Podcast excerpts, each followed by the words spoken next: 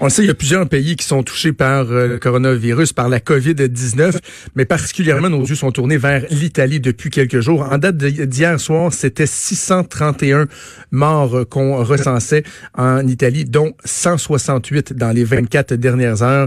On a l'impression, ben, en fait, on n'a pas l'impression, le pays est carrément en quarantaine. Euh, c'est comme si on avait mis le pays à pause.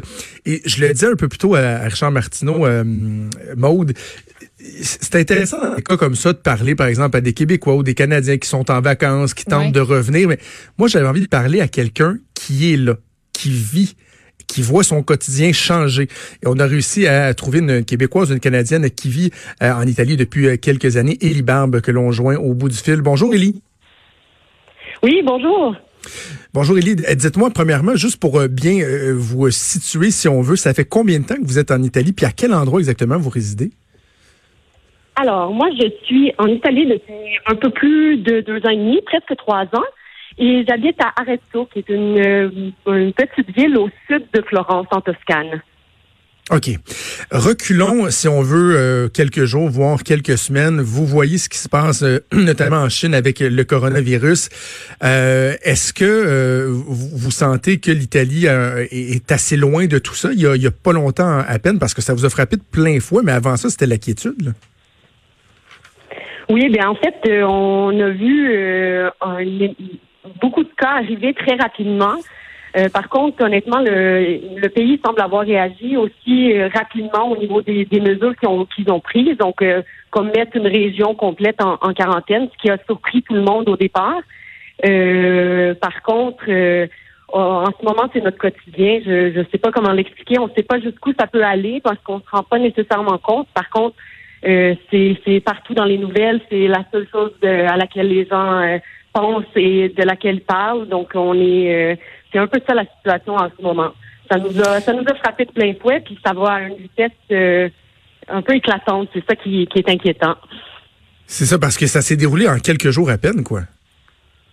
Oui, c'est vraiment ça.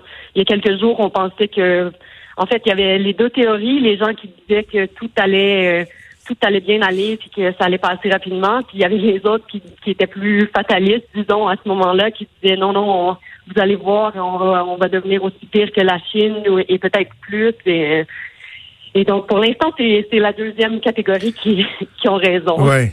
Comment les citoyens réagissent en ce moment, Elie? Parce que des fois, dans certaines situations, on va, on va sentir qu'il y a une panique qui s'installe lorsqu'il y a anticipation d'un événement, mais que lorsqu'on se retrouve au cœur de l'événement, il y a une certaine résilience, les gens euh, se serrent les coudes, euh, baissent la tête, foncent. Euh, on en est où en ce moment dans, le sentiment général dans la population?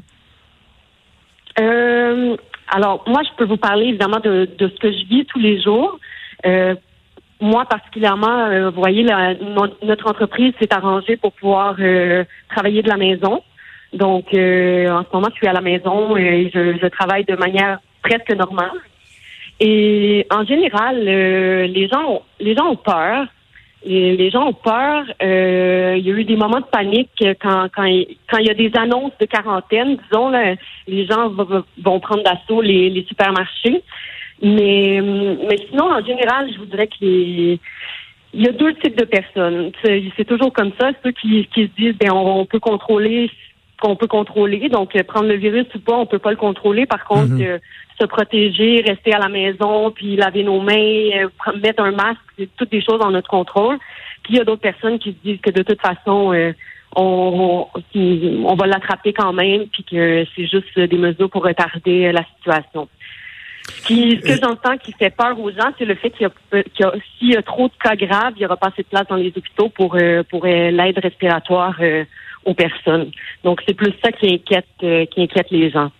Exact, parce qu'une des informations qui a, qui a véhiculé jusqu'ici, c'est que dans le milieu de la santé, on en était presque rendu à, devoir prioriser les cas devant la, multiplication. Nous, vendredi, on s'est fait dire ça, en effet, euh, que les, les gens euh, qui ont le plus d'espérance de vie seront priorisés quand, quand on en sera arrivé à la, disons, les hôpitaux, quand ils seront pleins, ce sera comme ce sera comme ça qu'ils fonctionneront. Oui. C'est pas, c'est pas très, non, c'est pas génial comme nouvelle, mais en même temps, euh, je, je sais pas comment ils pourraient faire le tri autrement. Euh, non, c'est ça. Je... C'est la réalité. C'est réalité. Je, disais dans, dans de l'entrevue qu'on avait l'impression que l'Italie était, était sur pause. Là. Euh, pour quelqu'un qui est habitué de vivre là, quand on met le pied dans la rue, est-ce est-ce qu'il y a vraiment quelque chose de différent? Est-ce que on voit que les, rues sont désertes, les cafés sont déserts, l'attitude des gens a changé? Est-ce qu'on le sent aux premiers instants lorsqu'on s'en va dans la rue, par exemple? En ce moment, oui, absolument.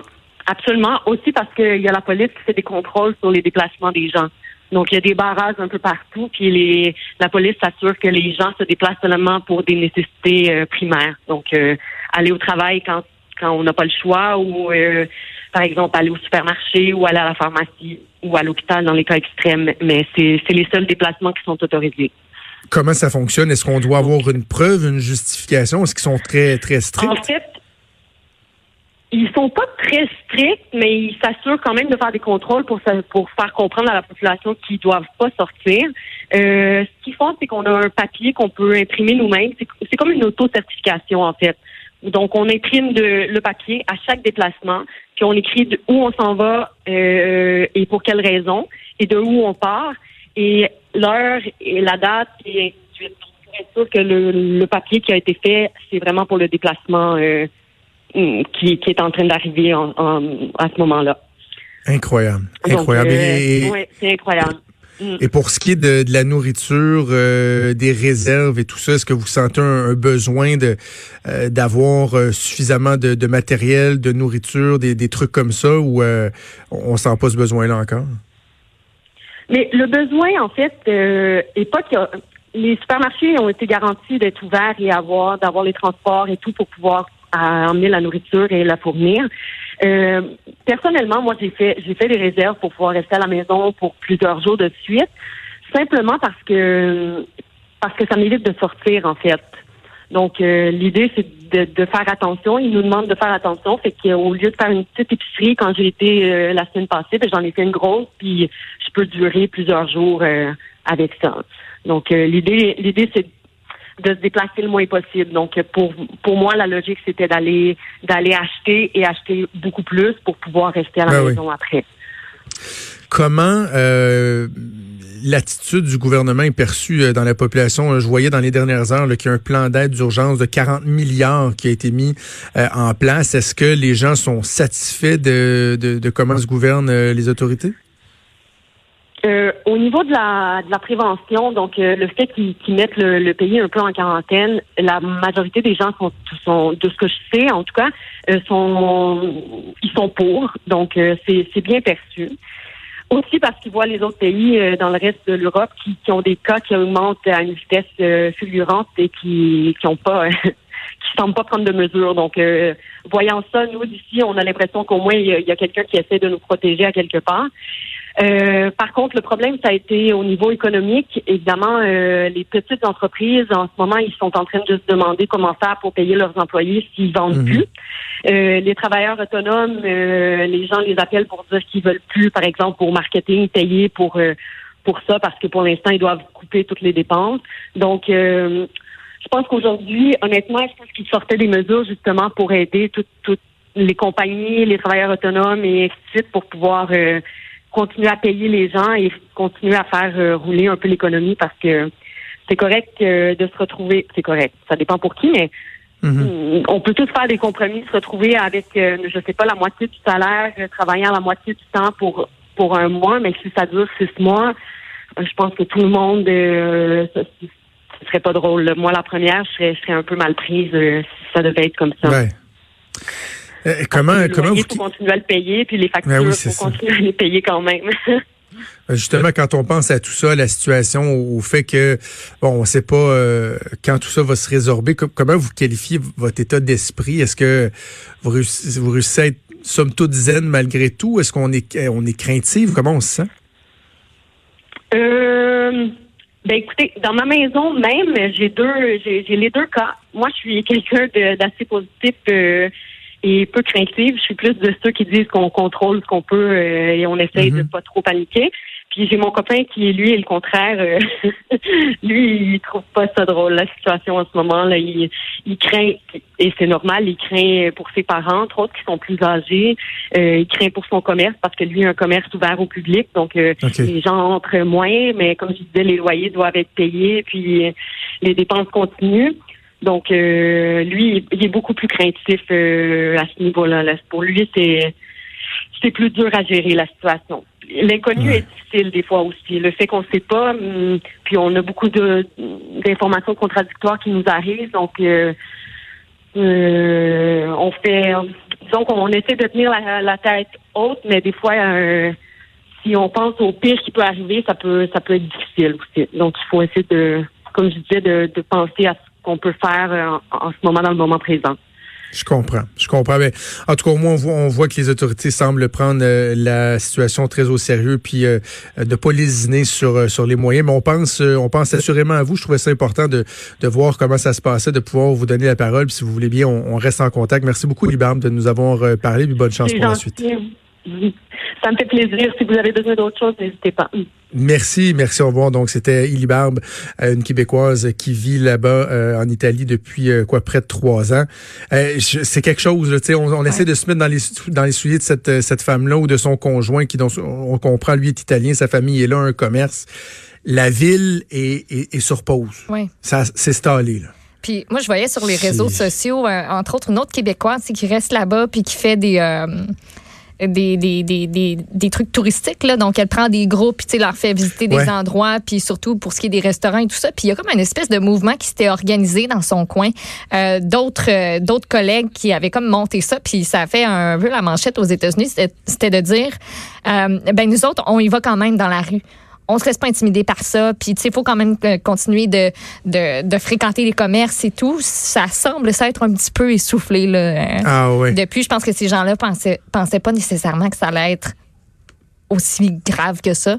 Tu sais, que ça allait autant devenir, tu sais, l'effet boule de neige, là, c'est ça qui s'est passé. Puis, tu sais, aux, aux États-Unis, plus près de chez nous, on le voit aussi. le- le- un Mm-hmm. bon exemple, c'est euh, à Santa Clara, euh, dans le coin de San Jose. Le comté de Santa Clara avait dit il y a, je pense, une semaine de ça, on demande à limiter les rassemblements Ouais. où euh, il y a, plus, je pense, plus de 1000 personnes. Mm-hmm. Et l'équipe des Sharks de San Jose a fait comme Eh, non, nous autres là, on est plus fort que ça. On va continuer à faire nos rassemblements, tu sais, à, à tenir nos parties avec les gradins garnis. Ouais. Et là, finalement, il y en a plus d'exception. Tout le monde euh, répond euh, à cette euh, demande-là. Donc, on va continuer de suivre la situation, notamment en Italie, de très près. Mais sinon, plus près de chez nous, il y a un- une nouvelle des dernières heures, une école qui fait l'objet d'une évacuation en ce moment, Monde. Oui, c'est l'école secondaire L'Odyssée des jeunes. C'est situé sur la rue Cyril Delage à Laval, dans mon quartier.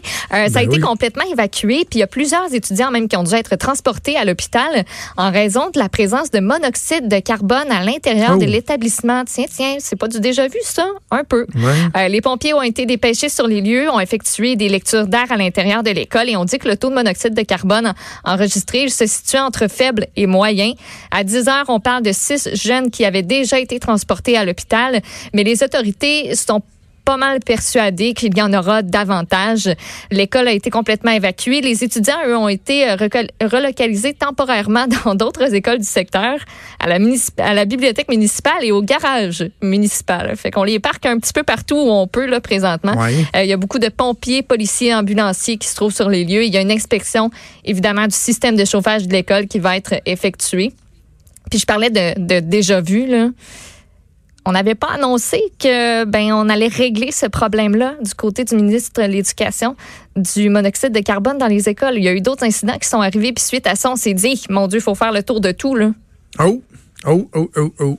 Fait que euh, Fait un petit rappel, un petit rappel. Bon, on va espérer que ça se passe faire. bien. On va, ouais, puis on va suivre la situation, comment ça va se développer. Merci Maud, on fait une pause et on revient dans quelques instants. Vous écoutez Franchement dit. À venir sur Cube Radio. Cube Radio. Dès 12. On n'est pas obligé d'être d'accord avec Sophie Durocher. Cube Radio. Cube Radio. Autrement dit. Et maintenant, autrement écouté.